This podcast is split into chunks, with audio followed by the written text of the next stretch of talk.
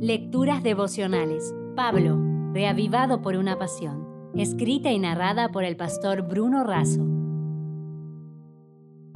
Hoy es primero de junio. Estigmata de Cristo. En 2 de Corintios 11, 1 y 2 leemos: Ojalá me tolerases un poco de locura.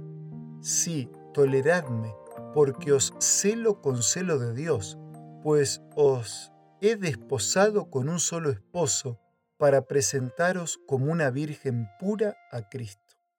En 2 de Corintios 11 el apóstol Pablo defiende con vehemencia el evangelio de Cristo y se preocupa por la iglesia.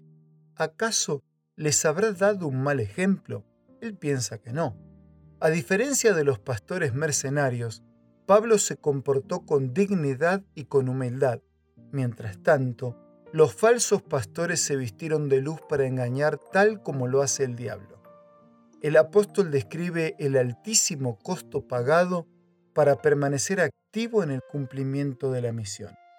Azotes, viajes incansables, noches mal dormidas, asaltos y fatigas, pero de nada de eso Pablo se gloría, pues a pesar de hacer tanto, él entiende que es un frágil instrumento de Dios. Desde su encuentro con Jesús, una pasión revivó a Pablo. ¿Qué hizo de este hombre un apasionado por la misión? Primero, el temor a Cristo. Temer a los hombres es diferente de temer al Señor. Temor es lo que sintió José cuando la mujer del faraón lo tentó y es lo que sintió Moisés ante la presencia de Dios. Estar frente al mensaje es estar frente a Dios mismo. Pablo se entregaba, se consumía y se extenuaba por la causa.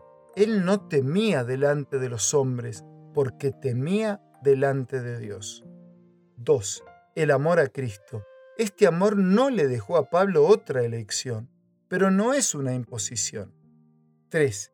La misión de Cristo. Pablo no tenía una misión, la misión lo tenía él.